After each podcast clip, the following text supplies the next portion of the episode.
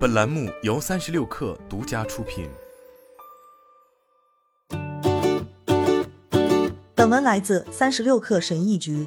近年来，迷走神经屡屡被提及，尤其是在社交媒体上。迷走神经纤维从大脑延伸到腹部，被认为是减少焦虑、调节神经系统和帮助身体放松的关键。在国外的 TikTok 上，带有迷走神经标签的视频已经被观看了超过六千四百万次。Instagram 上有近七万篇带该标签的帖子，其中最受欢迎的帖子是关于调节或重置迷走神经的一些简单方法，比如把脸浸入冷水中，或躺在床上，胸前放上冰袋等。现在，保健公司也在利用这一潮流，推出迷走神经按摩油、枕物和震动手环等产品。这些产品声称可以刺激神经，但并没有得到科学界的认可。研究迷走神经的研究人员说。用电极刺激迷走神经，可能有助于改善那些患有难以治疗的抑郁症和其他疾病的人的情绪，减轻患者的症状。但是，还有其他方法来激活迷走神经吗？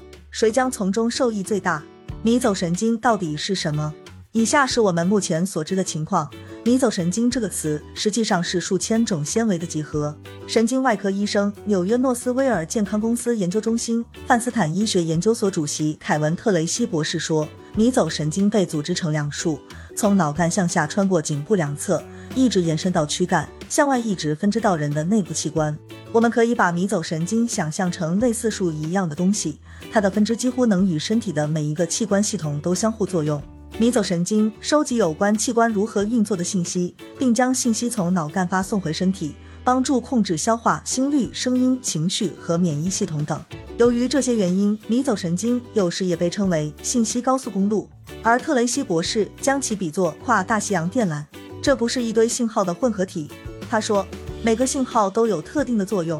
十九世纪末，科学家们首次开始探索迷走神经，以研究刺激它是否可能是治疗癫痫的一种潜在方法。他们后来发现，激活神经还有改善情绪的作用。如今，研究人员正在研究迷走神经是如何影响精神疾病和其他疾病的。有证据表明，刺激迷走神经可以帮助癫痫患者、糖尿病患者、难治性抑郁症患者和创伤后应激障碍患者，以及炎症性自身免疫疾病患者治疗疾病。佛罗里达大学临床与健康心理学系助理教授埃里克·波吉斯是一位研究迷走神经的学者。他说：“迷走神经能做的所有事情听起来都有点神奇。”他表示，人们对迷走神经的理解正在持续丰富和深入。在二十一世纪初，研究人员证明迷走神经刺激可以帮助一些严重抑郁、对其他治疗没有反应的患者。于是，一波研究浪潮接踵而至。到二零零五年，美国食品和药物管理局批准了向米走神经发送电信号的植入式脉冲产生装置，用于治疗难治性抑郁症患者。类似的设备也被批准用于治疗肥胖以及治疗癫痫。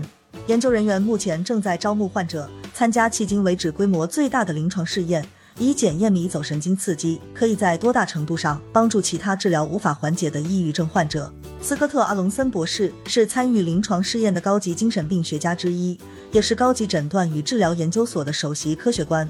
他说，植入设备可能对躁郁症患者特别有帮助，因为针对他们的治疗方法太少了。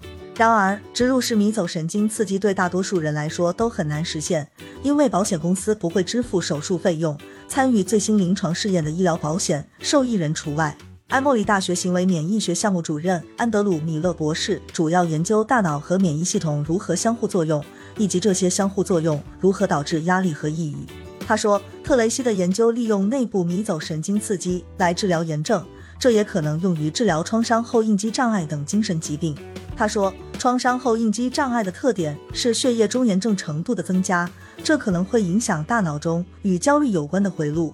例如，在埃默里大学的一项初步研究中，研究人员对十六个人的迷走神经附近的颈部皮肤进行了电子刺激，其中八人接受了迷走神经刺激治疗，另外八人接受了虚假治疗。研究人员发现，刺激治疗减少了压力带来的炎症。并与 PTSD 症状的减少有关，这表明这种刺激可能对一些患者有用，包括那些炎症生物标志物升高的患者。迷走神经的活动很难直接测量，尤其是考虑到其复杂性。但由于一些迷走神经纤维与心脏相连，所以专家们可以通过心电图观察心率变异性及两次心跳间隔时间的波动。间接测量心脏迷走神经张力。迷走神经张力异常与糖尿病、心力衰竭和高血压等疾病有关。心率之间的高变异性可能意味着迷走张力是适当的。屏住呼吸，将脸进入冷水中会引发潜水反射，这种反应会减慢心跳、收缩血管。一些尝试过这样做的人说它有镇静作用，甚至可以减少失眠。还有一些人用布包裹一个冰袋放在胸前来缓解焦虑。但关于这些特定的做法是否是控制焦虑或抑郁的有效方法，还没有充分的研究来支持，所以很难知道它们是否有效，以及如果有效的话，效果如何。